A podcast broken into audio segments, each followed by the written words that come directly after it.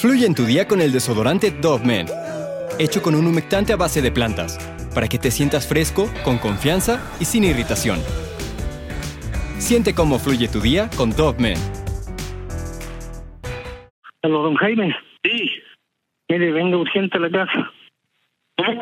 Venga, venga urgente a la casa. ¿Qué pasó? Está aquí en la casa. ¿Quién? Viviana, ¿No te decía no está ahí? pero, pero está muerta. El matrimonio es una unión sagrada, es esa decisión que las personas toman, ya que el estar con la persona que aman por el resto de su vida es algo que los hace sentir felices y tranquilos, porque por fin encontraron a su complemento perfecto. Aunque a veces el matrimonio no es fácil, pues siempre habrá discusiones, peleas y desacuerdos que son normales, yo por eso no estoy casado. Pero en algunas ocasiones el amor se acaba y con esto empiezan los problemas, pues tal vez uno de los dos no se da cuenta de que el otro ya no lo quiere y solo se queda por compromiso. El caso que te voy a contar el día de hoy es acerca de Viviana Hager. Ella era una mujer que estaba felizmente casada con Jaime Anguita y tenían dos hijas pequeñas. Viviana se dedicaba a los trabajos domésticos mientras que él, Jaime, era ingeniero y estaba a cargo de proyectos en la constructora Puerto Octay. La familia a simple vista era tranquila y sin problemas. Sus rutinas eran las mismas de siempre, pero todo cambió un 29 de junio del 2010, en donde la desaparición de Viviana preocupó a todos y la desesperación por no saber en dónde estaba se fue haciendo cada vez más grande. Hoy te contaré el caso de Viviana Heger, un crimen llevado a cabo en el año 2010 en la localidad de Puerto Varas, esto en el sur de Chile.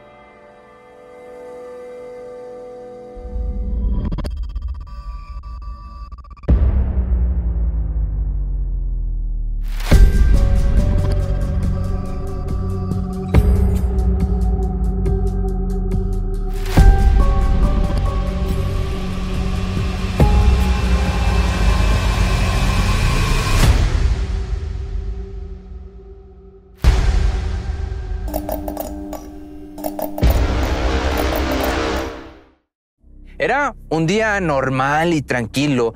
Las niñas se preparaban para ir al colegio y el hombre se alistaba para llegar al trabajo. Mientras tanto, la madre cocinaba lonches y el desayuno como habitualmente lo hacía.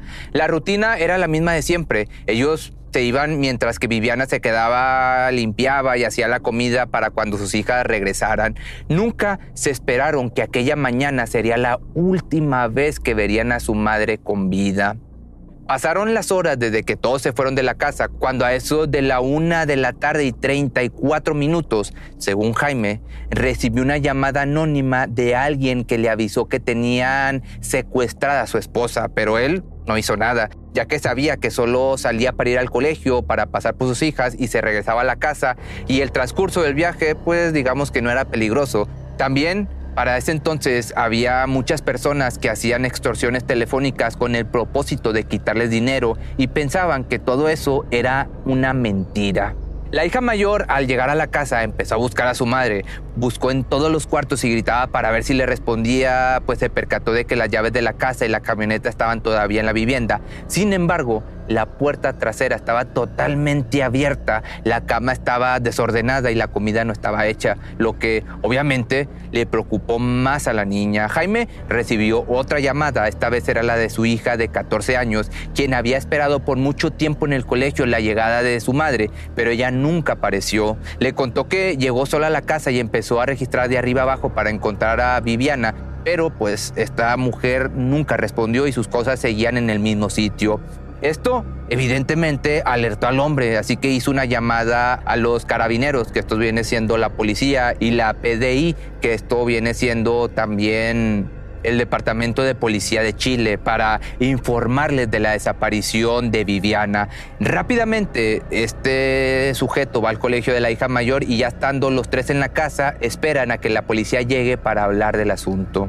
Una semana después la familia seguía buscando a su familia desesperada, pedían apoyo a todo aquel que se les acercaba y entre ellos mismos se consolaban dándose un poco de esperanza de que Viviana pronto iba a aparecer.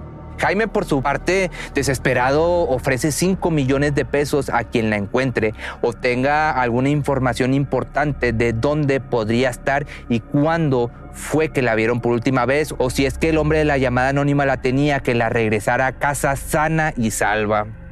Mientras tanto, la policía también estaba ayudando con la búsqueda, pues no habían parado de investigar e iban en busca de cualquier pista, así que en ese momento cualquiera era culpable, pues incluso empiezan a investigar a Jaime, el esposo, el padre de familia, la última persona que la vio con vida.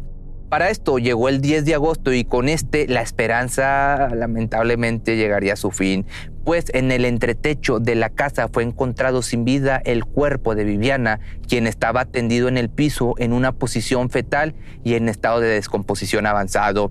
Tenía puesto un vestido y entre sus brazos una caja pequeña llena de cosas de valor. Jaime, quien encontró a Viviana, marcó rápidamente a la brigada de la policía y cuenta en qué posición estaba y justo dónde se encontraba. Después de descubrir el cuerpo, hubo varias críticas hacia los investigadores, pues se supone que habían registrado todo el lugar y se preguntaban que cómo era que después de tantas semanas instalándose en la casa para hacer varios apuntes, en ningún momento se dieron cuenta de que la mujer estuvo en la casa todo este tiempo. Pero justamente esta pregunta se hicieron ellos, así que decidieron investigar a fondo y llegar hasta la escena en donde se encontraba Viviana, pues también se cuestionaban cómo había llegado la madre hasta el techo. Estas dudas que iban surgiendo empezaban a provocar conflictos en la familia, pues todos, no había para dónde más que voltear a ver a Jaime como el principal y ahora sí, único sospechoso. Así que por esta razón, la familia de Viviana comienza a hacer acusaciones hacia Jaime, donde hablaban de una infidelidad y del posible maltrato que la difunta recibía del hombre dando a entender que su matrimonio estaba desmoronándose desde hacía mucho tiempo. Sin embargo, en la autopsia no se encuentra ningún registro de algún forcejeo o lesión de un tercero que había querido herirla. No se veían huellas que indicaran que hubiera sido arrastrada hasta el lugar de los hechos. Así que analizando el cuerpo completo en la autopsia o con la autopsia deducen que falleció por ingerir herbicida, el cual le habría provocado el síndrome asfíxico. Después del análisis del cuerpo se da el informe de que la causa del fallecimiento fue posiblemente provocada por la misma Viviana. Aún con esto, la hermana y madre de la difunta seguían sospechando de Jaime, mientras que él se respaldaba con la teoría de que la misma Viviana se había quitado la vida.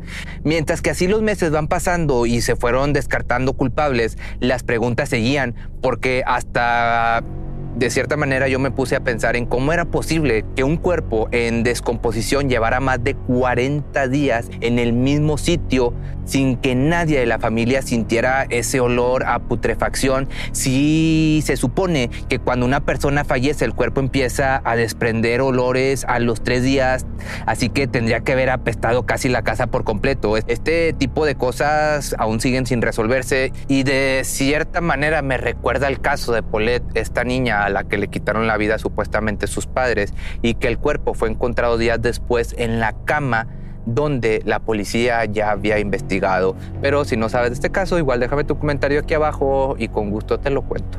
Pero bueno, regresando.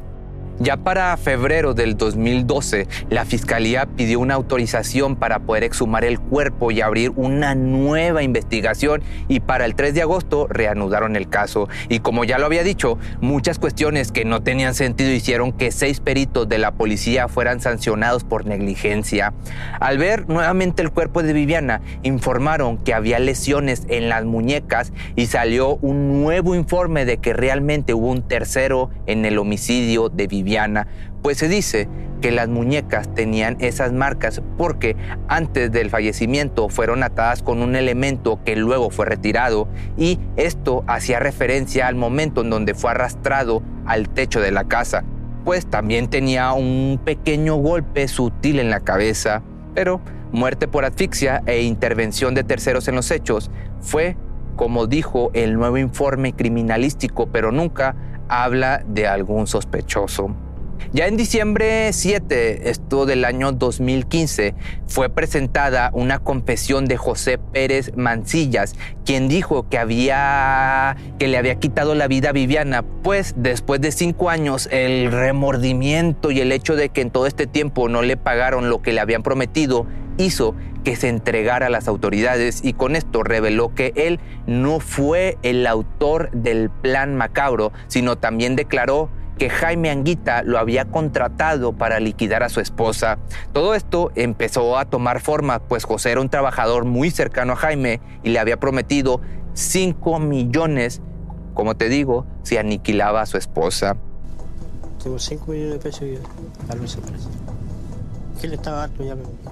Finalmente, Jaime fue condenado a cadena perpetua por ser el autor de este suceso eh, del asesinato de su esposa, mientras que a José Mancillas lo acusaron de robo con homicidio. Todo esto transcurre en el año del 2017, en donde estuvieron solo dos años en prisión preventiva, pero después de siete años de la muerte de Viviana, Jaime Anguita es liberado por decisión unánime en el tribunal oral debido a la falta de pruebas, ya que pues no se pudo determinar cuál fue su crimen y no hubo mucha evidencia del supuesto pago a José Mancillas. Hoy en día las hijas de Viviana siguen apoyando a su padre y su inocencia y en varias notas y artículos se dice que están inconformes con la nueva adaptación de Netflix llamada 42 días en la oscuridad, pues no saben exactamente de qué se trata la serie y no les gusta la idea de que exista la posibilidad de que retraten a su padre como un matón, un asesino. La verdad es que aún hay personas que creen que es inocente, otras dicen que su actitud al momento de enterarse del rapto el hecho de que el cuerpo llevaba 42 días oculto en la casa y nadie se enteró y que su matrimonio iba en decadencia, lo delatan o lo hacen ver como un culpable.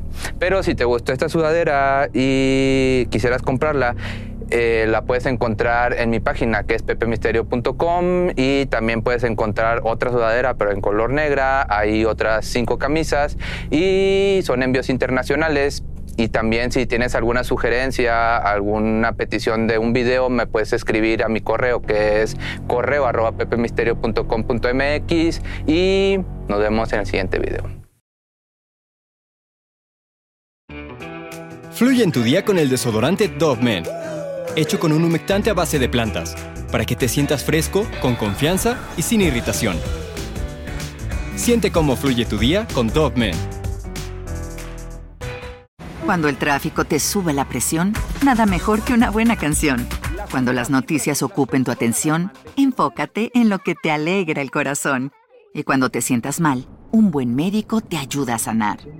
Sabemos que mantener tu salud es tu prioridad, también es la nuestra en Kaiser Permanente, donde trabajamos juntos para cuidar de todo lo que tú eres. Kaiser Permanente, para todo lo que tú eres. Kaiser Foundation Health Plan of the Mid-Atlantic Stay Inc., 2101 East Jefferson Street, Rockville, Maryland 20852.